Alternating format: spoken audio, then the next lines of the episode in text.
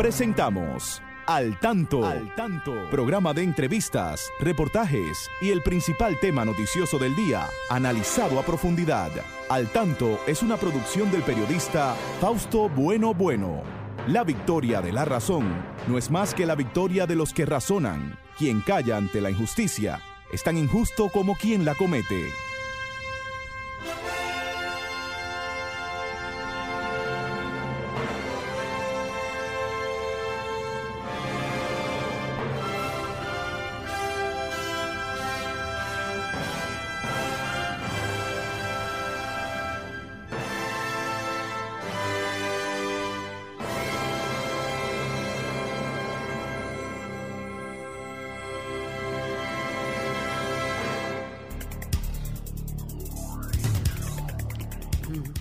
Buenas tardes, amigas y amigos. Aquí estamos con ustedes una vez más en este su espacio al tanto, siempre desde Sol 106.5, la más interactiva, presentándoles las noticias de más interés tanto en el orden nacional como internacional. Saludamos a nuestro equipo, ahí está don Franklin Tiburcio como siempre en la coordinación técnica y está Christopher Rodríguez.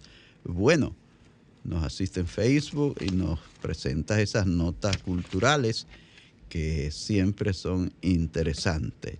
Saludo a nuestros colaboradores, a Federico Núñez Mañán, Miguel Martes, Genaro Ortiz, a Pedro Pablo Rosario, que estará como siempre al tanto en los deportes. Y siempre aquí a mi derecha la licenciada Pastora Reyes, a quien damos las buenas tardes. Adelante, Pastora, muy buenas tardes. Muy buenas tardes, Fausto. Bueno, y muy buenas tardes y saludos especiales para ustedes, nuestros amigos que sabemos y estamos muy seguros que están siempre al tanto, ¿verdad, Fausto? Así es. Como hoy esta gran población, este sector de la población dominicana, los estudiantes, Fausto, están hoy eh, disfrutando de su día, que está dedicado a ellos. Sí. En las buenas y en las malas, ¿verdad? Aquellos, eh, todos son estudiantes, tanto del sector público como del sector privado iguales todos. Tienen que disfrutar de este día que está dedicado al estudiante. Y qué bueno que es un día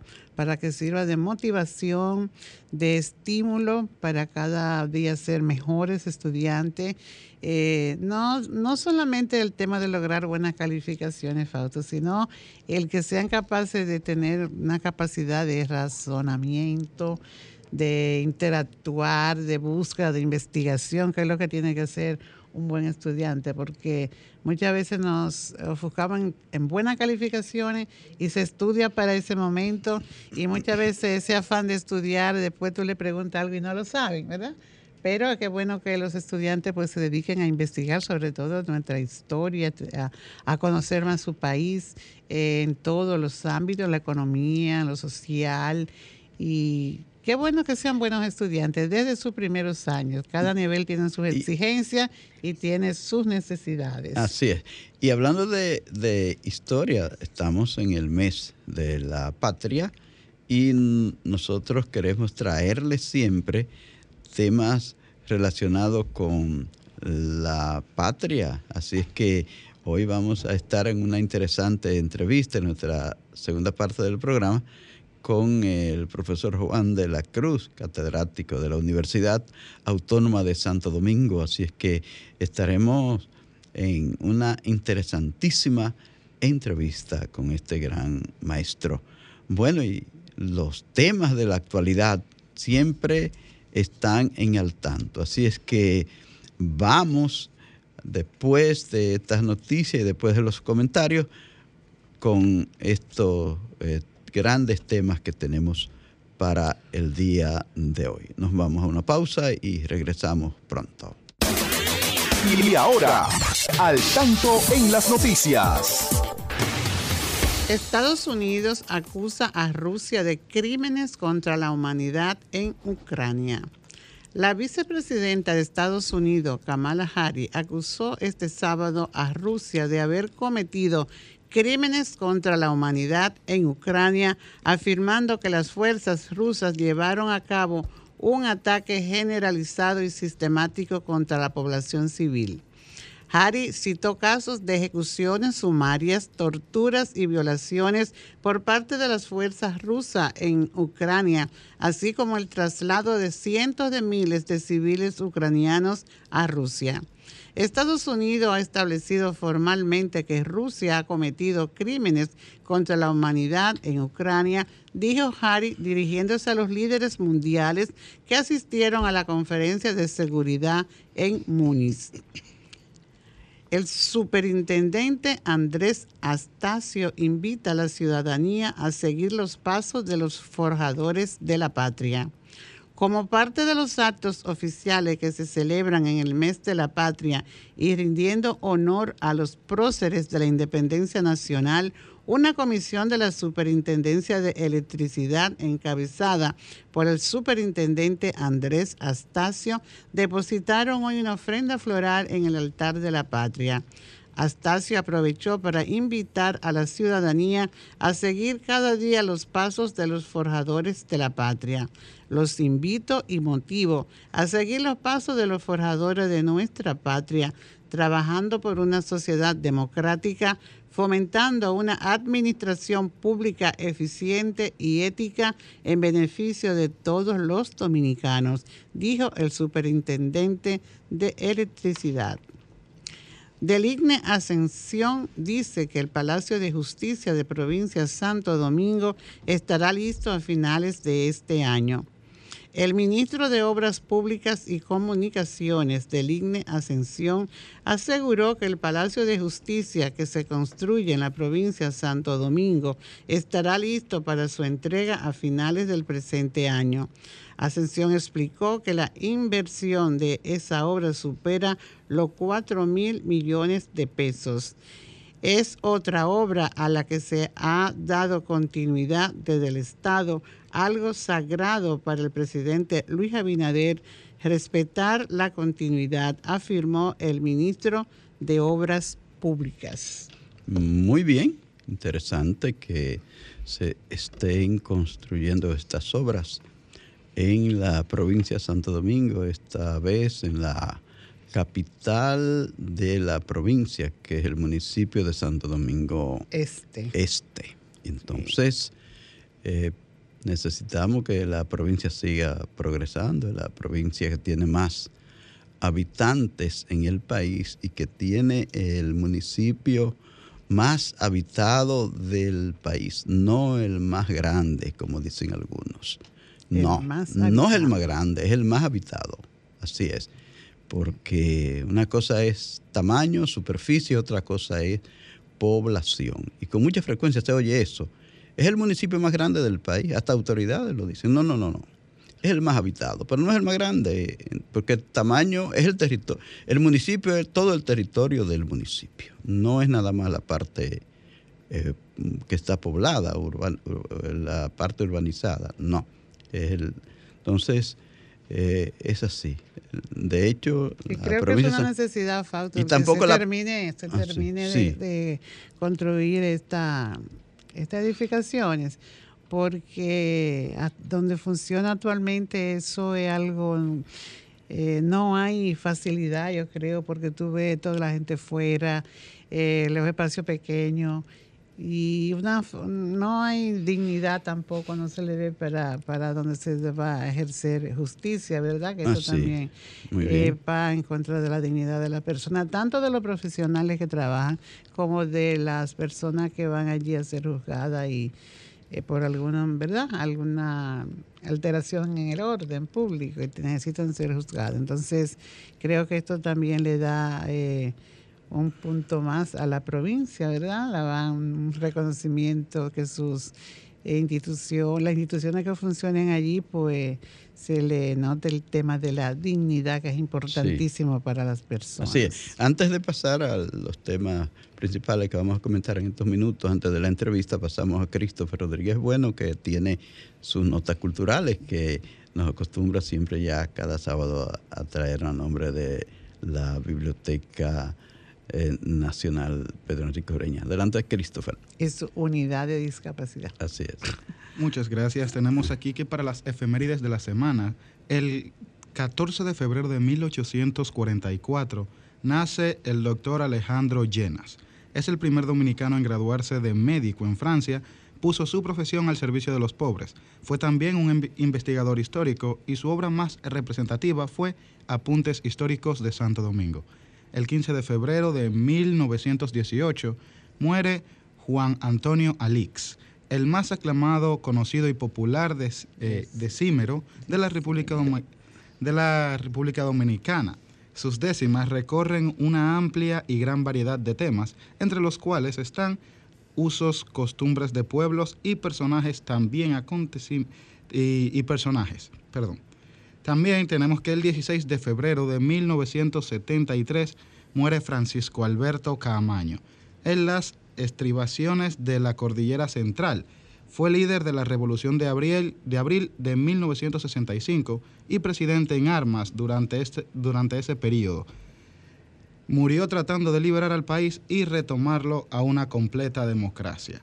Recordando que las efemérides literarias de la semana son una colaboración del programa de, de servicios para personas con discapacidad, dice PEDI, de la Biblioteca Nacional Pedro Enrique Sureña. Para más información acerca de obras en formatos accesibles, pueden comunicarse vía WhatsApp al 829-540-4101. Gracias, Christopher. Pastora, todavía la sociedad está impactada y sobre todo las personas de la provincia Altagracia, la Altagracia, específicamente en la otra banda, en Higüey, el municipio de Higüey, donde ocurrió ese, esa tragedia, esa jovencita de apenas 16 años. Ustedes saben lo que pasó a mano de un profesor que no sé si llamarle profesor, a una persona así. Y aquí nos preocupa mucho eso de la protección que deben darle los padres a sus hijos jóvenes, adolescentes y eh, el caso de un profesor que debe estar, debe convertirse en el segundo padre. Los profesores son los segundos padres de nuestros hijos. Entonces, eh, ese maestro faltó grandemente a su responsabilidad. Esta falta de, de valores que hay en esta sociedad nos está arropando. Entonces, esto ha conmocionado a todo el país, igual que la muerte del jovencito del domingo pasado en, Santiago, muerto violentamente por un agente policial que quiso tirarle a su padre. Entonces, la verdad es que nos está arropando toda esta violencia que se ve en la sociedad y esta falta de consideración que hay, esta falta de principios, de valores que hay en esta sociedad. Nos preocupa en torno, mucho. en torno al caso de Esmeralda en Higüey. Realmente eh, es un hecho, un hecho muy lamentable, ¿verdad? Entonces hay acusaciones y acusaciones y las redes llenas y que cada día salen más cosas. Yo considero que esta, esta forma de, no, yo creo que no informar, sino desinformar, me parece, porque se le debe dejar la, eh, la acción de informar a quienes están en su proceso de investigación. Está bien que se ve debilidad en la familia, ¿verdad? Porque ella era menor y salir eh, por la noche y otras menores más también, pero el mayor responsable ahí de todo esto me parece que a mi juicio es el profesor porque él tiene que él tiene que conocer muy bien cuál es el, perfil de un profesor, y cuál es la responsabilidad para, proteger a sus alumnos, no para dañarlos. Y sabemos que hay algunas jovencitas también que usan algunas conductas un poco salidas de control. Pero el control debe tenerlo el adulto. El, adulto Esa que debe era una, era una niña. Él bien pudo haber sido un consejero para esa niña. O, o si alguna conducta había, digo yo, ¿verdad? Sí, había una conducta. Hay un departamento de orientación en, la, en las escuelas y sobre todo en ese politécnico. Aquí tenemos una llamada. Sí, la atendemos. Buenas tardes, ¿quién me habla desde dónde? A su orden, buenas tardes, ¿quién me habla? Luis, yo entiendo que ahí todos son responsables. Primero, el profesor por meterse con una menor. Segundo, las amigas por tapar la falta de luego del problema. Y tercero, hay que investigar a los padres si hubo maltrato o golpes luego que la niña llegó a la casa, porque hay padres que, que pueden agredirte arriba de algo que hiciste y quedarse callado porque si hablan entonces caen presos también. Pero yo entiendo que a todos hay que investigarlo y hacer un gareo con el papá y la mamá para ver si hay algo oculto también. Sí, eso es Sí, verdad. eso es cierto. Eso es verdad. Sí. Gracias, Luis. Eh, señores, ustedes pueden opinar, no hay problema. 809-540-165. También desde provincia, el 1-809-200-165. Desde eh, Estados Unidos es el 1-833-610-1065. Son nuestras líneas directas acá en Sol, en el programa Al Tanto. Siéntanse con el derecho de participar. Este es un espacio abierto y los temas que aquí tratamos, ustedes también pueden abordarlo. Eh, bueno, la verdad es que no tenemos mucho tiempo para continuar estos comentarios porque tenemos una entrevista interesante. En la segunda parte tenemos nuestra sección de deporte y el tiempo apremia. Pastora, otro problema que ha estado candente en el mundo. Tenemos una Eh, llamada. Fausto. bueno, vamos a entenderla primero. Hola, buenas tardes. ¿Quién me habla? ¿Desde dónde? Sí, de aquí de Villamella, Adelante, señor. ¿Quién me habla? ¿Cómo- ¿Cuál es su nombre? Guillermo. Guillermo, adelante. Sí, eso yo me encuentro un sistema muy mal porque el padre también tiene culpa, Sí. y la madre, porque tenían que ser más diligentes. Inmediatamente ella se procuró a, a tener, a dar esa tendencia de enfermedad, había que estar encima de ella. Inclusive hasta amanecer si es posible con ella ahí, porque uno no sabe. Llevarla al médico, así es. Exacto, pues, eh, inmediatamente amanecer ahí, inmediatamente ella prosiga la misma situación, llevar al médico. Y ella no ve, no ve acontecer lo que va a acontecer. La dejaron sola. Sí, prácticamente. Sí. Ok, bye. Gracias, muchas Bueno, buenas gracias. tardes. Gracias, buenas tardes. Gracias por su llamada. Aquí estamos en su espacio al tanto, en Sol 106.5, la más interactiva. Hay otra llamada, Sí, otra pues. llamada. Hola, buenas tardes. ¿Quién me habla desde dónde? Piña de aquí de Jaina. Ah, señor Piña, adelante. Usted es un Vamos. oyente mil por mil. Fausto, esos casos son parte de la, de la degeneración que hay en la sociedad. Yo ayer estaba en una diligencia en Nigua y veo un disparate como de 12 años con un cosa, eso que hay ahora, un cigarrillo electrónico. Ay, Que Dios. yo, que yo dije, yo eh, como fumando así, dando copazos, que yo dije por dentro de mí, la salvación es que ya yo estoy en una etapa de abuelo. Si yo hubiera sido un país en, en, en este, en este tiempo, yo hubiera cogido la cárcel. Así Sí, sí, es. porque, sí, porque es que yo no aguantaba una, yo no, yo, yo no aceptaba un disparate, hijo mío, con 12 años, de que con esa libertad de, estar fumando y de estar probando Ay, como, sí. como- Muy, muy, como mujer vieja. muy, muy problemático eso. Gracias, señor Piña. Gracias por llamarnos, gracias. Bueno, decíamos que otro problema serio que se ha venido agudizando es el de los viajes ilegales por diferentes fronteras. Señores, eso que ocurrió, esa tragedia de Panamá, ahí en el- la provincia, provincia del Chiriquí, ya cruzando hacia Costa Rica, donde un autobús con 66 personas se fue a un precipicio y hoy hay que contar alrededor de 41 personas fallecidas, personas que buscaban llegar a ese sueño de América, sueño de llegar a América para res- resolver su situación. Ahí yo vi una familia de ecuatorianos que se murieron los cuatro, el padre, la madre y sus dos niños. Cuatro ecuatorianos más que eran pa- emparentados con esa familia también se murieron. Y así había de Perú, de Cuba, de Venezuela, oiga, Haití de. Haití, algo muy serio. Después de pasar por una odisea eh, que es la que se pasa para cruzar esa, ese tapón del Darién, Darién. esa selva del Darién, oye, eh, ya camino de, de Centroamérica y cruzar México, para entonces ver si lo dejan pasar allá en el río Bravo o por el desierto de, de Arizona. Entonces le pasa esto. Entonces vi también pastora en este mismo orden en eh, Europa, ya en Bulgaria, Sofía, eh, también encontraron 18 personas asfixiadas en, un, camión. iban 52. iban 52. En un camión pequeño. Eso es. Son los africanos y los asiáticos que cruzan por esa parte que une a Europa con Asia, por Turquía, por Estambul, que es la parte que eh, comunica por tierra a Europa. Esos son los que vienen por esa zona, que cruzan por, por eh, Turquía primero, eh, por Bulgaria, por Rumanía, por Grecia, para entrar, para llegar al centro de Europa. No quieren llegar a Italia, Alemania, Francia, España, por ahí entran. Pero también los miles que se han muerto cruzando el Mediterráneo, ahí desde Libia para cruzar hacia Sicilia, Italia, hacia eh, Malta, que son los territorios que le quedan más cerca, pero más cerca cientos y cientos de kilómetros.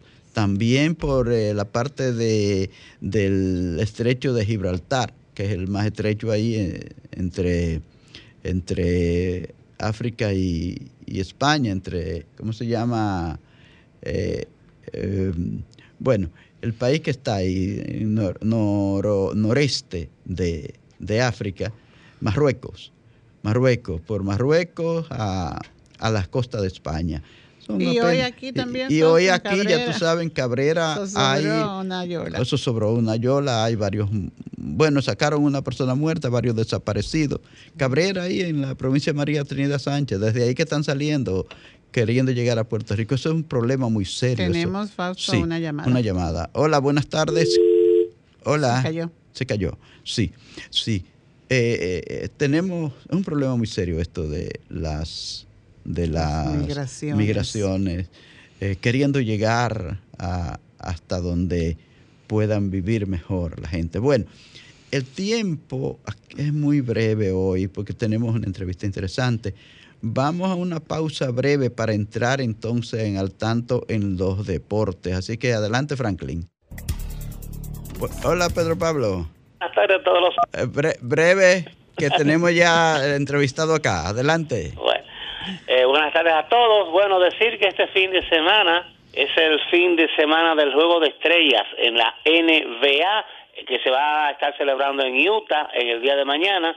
Desde hoy, hoy se van a estar celebrando las competencias de los donqueos, tiros de tres y también el equipo de las futuras estrellas. Los equipos de las futuras estrellas van a estar también jugando. Están jugando desde ayer en Utah, en lo que es en el baloncesto de la NBA esta semana el presidente de la República, Luis Abinader, estuvo muy activo con el béisbol. Recibió en Palacio a los campeones de la Serie del Caribe, a los, Tigres del Licey, con quien compartió amenamente eh, con ellos y también esta semana recibió al equipo del Clásico Mundial que va a participar en el Clásico Mundial el, ya ahora a partir del 8 de marzo eh, Abinader también estuvo ahí compartiendo con ellos en ese sentido. También con relación al clásico hay que decir que ya esta semana también ya se están a la venta, ya están los uniformes, las, las chaquetas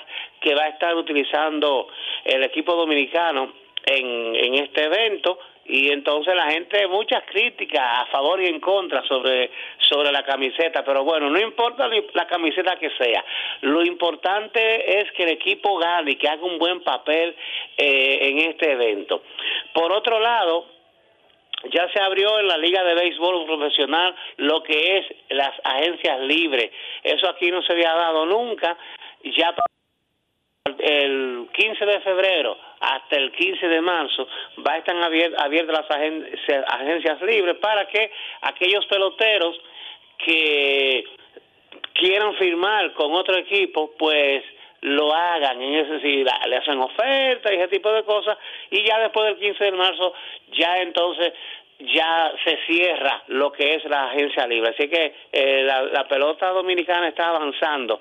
Hay que decir que en grandes ligas, eh, hay nuevas reglas que se van a estar implantando o implementando a partir de la próxima temporada. Hay que decir que esas reglas que se que aprobó Major League Baseball no se va a estar implementando en el clásico, que quede claro. Pero, por ejemplo, ya después de la de las nueve entradas eh, se va a estar con el corredor en segunda.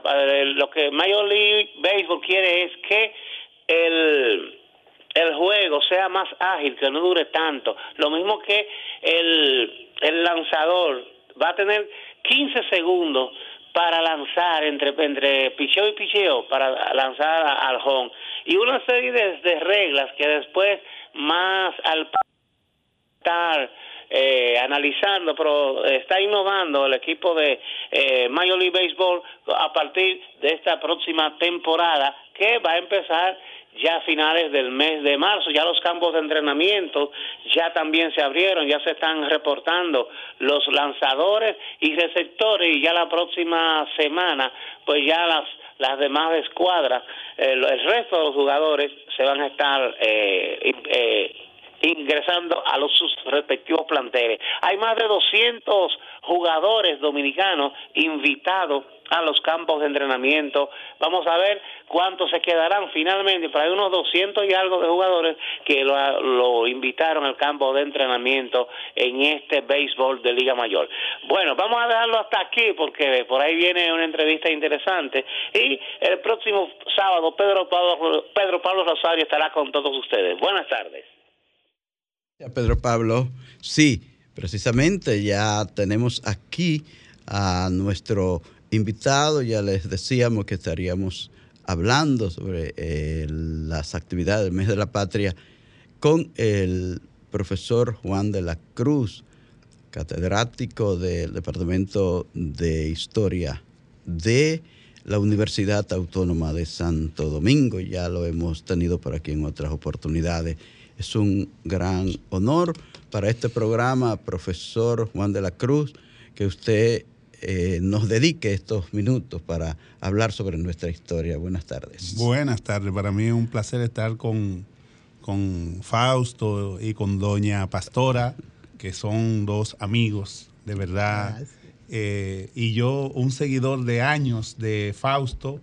Es, eh, desde que estaba un muchachito, ¿verdad? escuchaba el programa al tanto. Oh, gracias. Y para mí, de verdad, es un gran honor haber tenido ese honor, valga la redundancia, de estar acá con ustedes. Bueno, gracias, gracias doblemente. Entonces, estamos en el mes de la patria y también coincide con el 50 aniversario de la muerte en las lomas de San José de Ocoa, en combate del coronel Francisco Alberto Camaño Deño. Quisiera comenzar con usted conversando sobre esto. ¿Cómo valora usted la figura del coronel Camaño y su participación en la historia dominicana?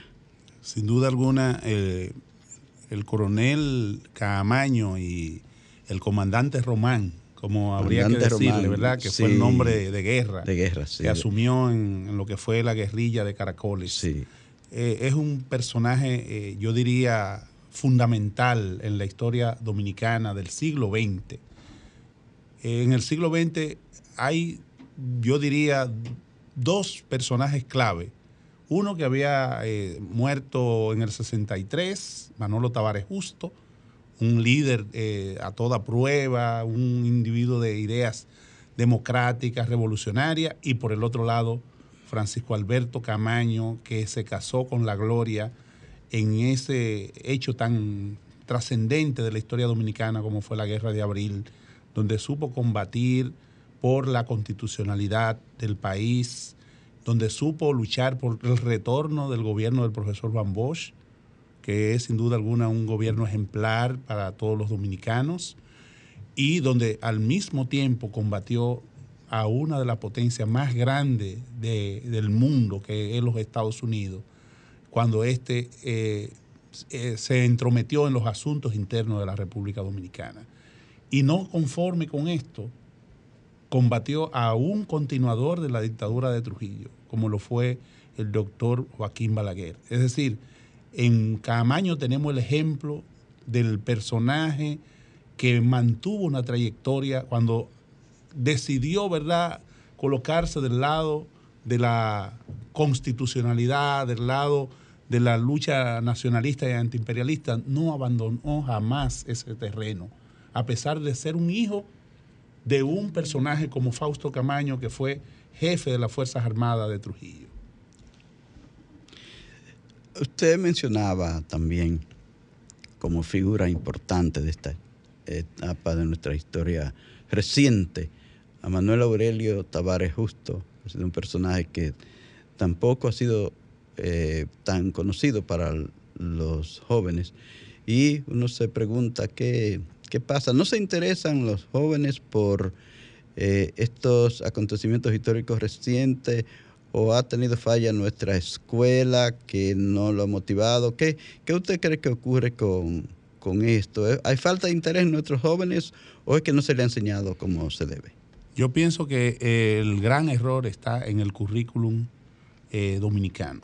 En esa, en esa definición curricular no se le da gran importancia a la historia reciente, porque es una historia, yo diría, donde hay muchas personas vivas probablemente y genera conflicto de intereses eh, y por eso probablemente los gobiernos se cuidan de que no se aborden los temas recientes, de que nos quedemos en la época colonial, en la época republicana, en los primeros años del siglo XX hasta Trujillo y de ahí para acá no quieren que se trate mucho esto porque lesiona intereses, hay familiares vivos de muchas de estas personas y muchos de esos actores todavía están vivos, incluso eh, los que atentaron directamente contra Manolo y contra Camaño, que todavía está vigente por ahí, e incluso recientemente la Academia Dominicana de la Historia lo, acogió como miembro correspondiente, que es el general Ramiro Matos eh, González, que se le acusa de haber fusilado a Manolo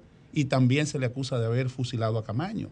Entonces, eso significa que eh, eso crea escosor cuando hay personajes tan destacados como ese, vivo, que ha jugado roles tan importantes como lo jugó, por ejemplo, en gobiernos recientes, eh, siendo incluso eh, ministro de las Fuerzas Armadas en el gobierno eh, de Guzmán, por ejemplo, y así por el estilo, para poner solamente algunos ejemplos de, personajes como este, como el general Ramiro Matos González. Entonces es cierto lo que dicen que estos temas lo han sacado a propósito de, de nuestros textos escolar y que hubo un personaje que desde el archivo de la Nación sacó muchos de estos temas para no afectar los intereses de determinados personajes.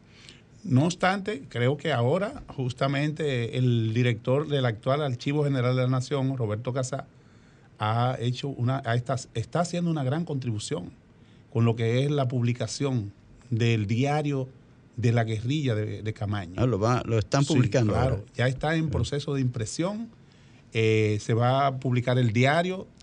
Eh, la, señora que por lo menos eh, con la que Camaño vivió los últimos tiempos, Vicenta Vélez, Catrén, ha entregado este diario al archivo, el archivo lo está editando, sus cartas de este periodo, de cuando fue agregado militar en Inglaterra hasta que estuvo en Cuba, eh, y, vino hacia República Dominicana en el 73 y así mismo otros documentos, no menos importantes, tres tomos, tres volúmenes, se va a publicar de el, diario de la guerrilla, eh, cartas y otros documentos. Es decir, que esto va a permitir que muchas cosas que no se sabían, de que Camaño, por ejemplo, en este caso abordaba en esas cartas, en ese diario, ya los dominicanos vamos a poder tener esas informaciones de primera mano, leyendo directamente ese diario y esas comunicaciones. Aquí hay una historia muy rica desde los días en que mataron a, Trujillo. Eh, hay una historia muy rica que no se conoce, que cada día, cada día de, 1961 para acá, han habido acontecimientos que deberían ser objeto de, de estudio, de promoción en, esta época. Sin duda alguna, eh, algunos de esos procesos se han estado ventilando en los últimos tiempos. Por ejemplo, Un gobierno que, sobre el que no se había escrito casi nunca era sobre el gobierno del triunvirato. Recientemente, hace un par de años. Que se dice que fue uno de los gobiernos más corruptos, que han habido en el país. Claro, y por ejemplo, Rafael Darío Herrera escribió eh, recientemente un texto sobre esto que ganó premio eh, en el Ministerio de Cultura. Y así se van poco a poco, se van saliendo, van saliendo los historiadores de la nueva generación van entendiendo que hay que dar a conocer esto y que eso no se puede quedar bajo, eh, por debajo de la mesa. Y es muy importante esto, del mismo modo que, por ejemplo, Aguas Vivas los otros días ah, escribió Memorias contra el Olvido, algo así me parece, un texto de lo que fue el secuestro del coronel Donald J. Crowley en el gobierno de Balaguer, y así progresivamente se van a ir eh, destacando, se van a ir haciendo estudios, investigaciones que van a dar a conocer todos estos episodios tan interesantes. Igualmente sobre los palmeros, no se ha escrito un texto eh, eh, definido y con todos los detalles sobre lo que ocurrió en el kilómetro 14 de las Américas, que es un hecho reciente, tan importante, vinculado a lo que fue eh, la, llegada de Camaño por Playa Caracoles, porque en este caso, a Mauri Germán Aristi era, como se dice, la contraparte de Camaño aquí, y el doctor Balaguer se enteró de esto y primero, como dice el dicho, le enfrentó y le machacó la cabeza a este grupo de los palmeros, que eran los representantes de Camaño acá, y ya sabía que Camaño venía y también lo esperó y los sectores que dijeron que lo iban a, le iban a hacer el apoyo, acá, simple y llanamente se escondieron debajo de la cama. Todos, de derecha y de izquierda. O sea, sin, sin excepción, no hubo uno solo que sacara la cabeza diciendo Camaño llegó, vamos a apoyarlo, como ocurrió, por ejemplo, en abril de 65, donde todos sabemos que Peña Gómez se atrevió públicamente a llamar a que apoyaran ¿verdad? A, a los eh, oficiales constitucionalistas. Ni Peña, ni Bosch, ni democrática. Otro, eh, hizo nada en ese momento. Sí. Pareciera como si no estuviera informado. Se hicieron los desinformados. Pero, eh, y hubo, un, hubo una información casi inmediata porque al perderse Peña Jaque, vino, vino, a llegar a la, a la ciudad y, y, e informó seguido. Claro, claro, pero algunos, algunos incluso eh, dicen que no se perdió nada, que fue yo que, que hay dudas de si él de verdad se perdió o no se perdió. Entonces, en ese sentido, habría que cuestionar si Toribio Peña Jaque de verdad se perdió o si fue que se metió en miedo. Eso es lo que algunos dicen. Si se metió en miedo y, desertó. Y desertó. Entonces, eso es lo que hay que investigar a fondo y por eso lo bueno de todas estas comunicaciones, por ejemplo, y de toda la versión que da el propio Hanle Herman en el libro Caracoles, eh, y es bueno escuchar a los diferentes testigos y aquellos que estuvieron vinculados en Cuba, los que tuvieron, estaban vinculados aquí, que después han escrito, Mervin Mañón, por ejemplo. O sea, es bueno escuchar todas las versiones para uno hacerse su propio juicio entonces, por eso es lo bueno de, como usted decía, de investigar, cada, todos estos procesos, de estudiarlo y entonces cada dominicano que llegue a su conclusión de quién le, le sacó, como se dice, la alfombra a quién, de quién fue el que no cumplió con la parte que le tocaba.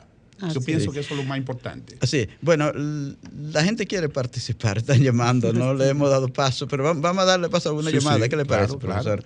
Eh, bueno, se han ido algunas, vamos a esperar, seguro que van a volver a entrar. 809-540-1065 desde provincia, el 1809-210-65. Tenemos aquí. Sí, vamos a ver quién, quién está aquí. Hola, buenas tardes, ¿quién nos habla? ¿Desde dónde? ¿Cuál es su inquietud? Buenas tardes, don Fausto, doña Pastora. Buenas tardes, Juan. Juan María, adelante. Sí, sí, sí, sí. Juan María del Orbe. Saludar a Juan Cruz, un gran conocedor de la historia. De hecho, nos apoyaba mucho en la radio Realidad también. Ah, sí, claro que sí. Sí, sí, sí, Juan, mire, me llegó un documento en esta semana, justamente. Eh, a propósito que ustedes conversaban de lo poco que se ha escrito de, Trujillo y su, su fallecimiento, la muerte de Trujillo, un documento que decía que hubo dos ataúdes, uno se envió con el cadáver de verdad a España y que el que se veló aquí era un ataúd lleno de saquitos de arroz. ¿Qué tan verídico puede ser eso? Bueno, lo cierto es que las informaciones que tengo es que la familia Trujillo logró sacar el ataúd eh, o logró, hizo que se desenterrara, vamos a decir, de la iglesia de San Cristóbal, que era donde estaba, donde finalmente se fueron depositados sus restos. Eh, lo desenterraron y se lo llevaron en un yate. eh, A España. a España. Primero se lo sacaron de acá, ¿verdad? Eh, en un yate y luego se lo llevaron a España. Entonces, esa es la información de que dispongo. No, no, no tengo información de que hayan hecho, como se dice, una laraca de dejar el- los restos aquí y llevárselos, ot- eh, llevárselo a otro país, sino ese- esencialmente eso, de que ellos cuando decidieron, cuando no le quedaba más oportunidad de quedarse en el país, como lo intentaron, se lo llevaron a España, eh, sacaron los restos en uno de, su, de, de los yates, eh, supongo que hacia Puerto Rico, y de Puerto Rico se lo llevarían eh, a otra, a España en este caso, ya eh, para ello, en este caso, se dice que primero estuvieron en, en Francia y de Francia entonces finalmente fueron llevados a España, donde están enterrados en el cementerio principal, digamos, de, de la ciudad de Madrid. Y al lado de Trujillo fueron a poner, ¿sabe a Tenemos quién? A los restos de, Fra- de Franco. De Franco, eran, eran pana full ellos dos. Lo pusieron junto allá. Sí. Lo sacaron del Valle de los Caídos y lo llevaron al lado de Trujillo. Bueno, Otra llamada. otra llamada. Adelante, buenas tardes. ¿Quién nos habla? ¿Desde dónde? Su inquietud. Hola. Buenas tardes, le habla Carlos García. Yo estoy llamando desde Santo Domingo Este. Adelante. Le quiero, le quiero hablar de una inquietud que tengo con esto que ha pasado de estos casos últimamente en el país, hasta llegar a la historia de lo que se está planteando ahora. Yo entiendo que las costumbres de los pueblos por muchos años fue, eh, hablando sobre la era de Trujillo y un poquito más para acá, que las muchachas jóvenes las casaban siendo muchas veces hasta menores de edad. Mi abuela, eh, mi mamá, quizás no tenía la mayoría de edad, aunque eran otros tiempos, y la gente era un poquito más madura. Los padres confiaban en el hijo de doña fulana para entregarle a esa hija porque era una persona seria. Pero desde ahí ese eso se fue llevando de familia en familia, de familia en familia. Y hoy en día quizás sigue el mismo eh, el mismo patrón con otro tipo de metodología. Esa historia deberemos de sacarla no solamente de la escuela. Los muchachos no están en escuela ahora mismo, hay que ser real. Los muchachos lo que están es en, en YouTube, en Facebook, en todo eso. Debería de haber un programa o un programador eh, enlazado con una persona de la historia, con la talla como del señor que está hoy ahí, de llegar a la juventud de otra manera que no sea vía las escuelas. Bueno, gra- Carlos, gracias que tenemos otras llamadas. Gracias por el comentario. El, el profesor va a hablarle. Eh, vamos, bueno, adelante, profesor. No, yo ya creo que... llamada. Hay otra llamada. Vamos Sí, a escuchar escucharla, ya, eh, lo más breve posible. Buenas tardes, adelante. Se fue. Sí. Bueno, No, eh, pienso que eh, hay ese parecer de que la juventud no está en lo que tiene que estar. Yo creo que eh, hay mucha, una falsa percepción en esa parte. Yo creo que hay, yo por ejemplo que tengo la posibilidad de interactuar diariamente con jóvenes en la universidad, veo el deseo de superación que tiene la juventud dominicana. Y dentro de la juventud dominicana, las jóvenes, las mujeres, son casi un 85-90% de mujeres en las aulas dominicanas. Eso antes no, es, no se veía. Los que estaban más en las aulas antes eran los varones. Hoy es el 80-90% de las mujeres decididas a estudiar. Y los jóvenes también, veo muchos jóvenes con una inquietud, con una decisión de estudio. Entonces por eso digo que a veces eh, tenemos una falsa percepción, vemos en los medios eh, todo esto, vemos que la gente interactúa, tiene mayor, eh, hay mayor horiz- horizontalidad en la comunicación y creemos que la juventud nada más está en eso. Pero hay una buena parte de la juventud dominicana que está decidida a estudiar y creo que eso nosotros debemos estimularlo cada vez más desarrollando programas al interior de las escuelas, al interior de las universidades que apoyen esa decisión de la juventud. Y que se difunda. Claro, Porque claro. se difunde lo malo. Aquí tenemos varias llamadas. Vamos Sí. a ver. Fausto. Vamos a ver la inquietud. Dígame buenas tardes, ¿quién me habla y desde dónde? ¿Cuál es su inquietud? Hola. Se fue. Se Hay fue. otra. Hola, buenas tardes. Buenas tardes. Adelante con su inquietud. ¿Con quién le habla, le habla la profe de la zona oriental. Ah, muy bien, profe. Por Adelante con ejemplo, su inquietud. yo el otro día creo que él estuvo ahí y hablábamos de la parte de la currícula eh, del Ministerio de Educación, que hay temas que se han salido. Por ejemplo, en segundo de secundaria, por ejemplo, ya no se trabaja es- esa historia patria que teníamos. Pero con, con respecto a lo que el señor dice de que los muchachos, no- los muchachos están en eso, lo que pasa es que es una aldea global. La comunicación ha hecho de que todo se sepa y que todo lo que más se, se sale a la luz pública es lo negativo. Pero aquí hay mucha gente que lee, aquí hay mucha gente que está preparada. Entonces no podemos decir que no, lo que pasa es que la misma proliferación de las comunicaciones ha hecho que todo sea posible. Muchas gracias. Aquí hay otra llamada. Otra llamada. Hola. Hola, buenas tardes. Sí, buenas tardes. Se fue. Se fue. Bueno. No, él coincido totalmente con, con la profesora. Claro. que hay mucha juventud decidida a estudiar, decidida a prepararse. Ya el- la- esa bola de humo que había de que los Dominican York vienen a resolver los problemas del país y de las mujeres y de los, de los jóvenes, la, eh, los gigoló y toda esa cosa, ya eso es una cosa que la gente se está dando cuenta de que por ahí no es la cosa, de que no hay es. posibilidad de avance y, pro- y prosperidad por esa vía, que es el estudio la única opción que tienen los más pobres. Vamos. ah. Aquí hay. Hola, buenas tardes. Adelante. Muy buenas Ad- tardes. Adelante. Eh, sí, al profesor, eh, que sería bueno eh, hacer un análisis sobre este fenómeno, que eh, estos altos oficiales, como Rafael Tomás Fernández Domínguez y eh, Francisco Alberto Camaño, ambos hijos de dos mayores generales que le sirvieron a la dictadura de Trujillo, y sin embargo, cómo estos jóvenes se dedicaron a luchar por las libertades eh, y por un mejor futuro en la República Dominicana. Sin duda alguna, soy de los que cree que eso, que no necesariamente por uno ser hijo de, de un determinado personaje, ¿verdad? Tiene que necesariamente comportarse del mismo modo. Y en ese sentido creo que eh, Rafael Tomás Fernández Domínguez y Francis Camaño demostraron, ¿verdad? Que usted no tiene que actuar igual como actuaron sus padres, que usted puede ser un personaje totalmente diferente a partir de la educación recibida, a partir de los valores que usted, usted y su familia lograron cultivar. Y en ese orden podemos decir que Camaño y Rafael Tomás Fernández Domínguez, como dice la persona que acaba de hablar, son dos ejemplos de eso, de soldado democrático dedicado a la lucha por la liberación de la República Dominicana. Sí, no, ya. Hola. No, ya te. Bueno. Franklin está. Ah, Franklin es que nos está llamando para que terminemos, profesor. Ya estamos. Muy- Muchas gracias, profesor Juan de la Cruz, por orientarnos en este tema histórico.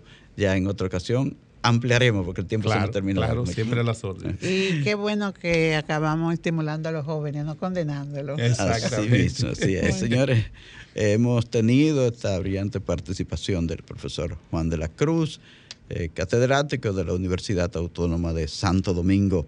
Muchas gracias de nuevo, profesor. Gracias a ustedes por sintonizarnos. Les dejamos la invitación para el próximo sábado, cuando Dios mediante estaremos a partir de las 3 de la tarde con ustedes. Quédense ahí porque viene por dentro de inmediato. Gracias. Buen fin de semana.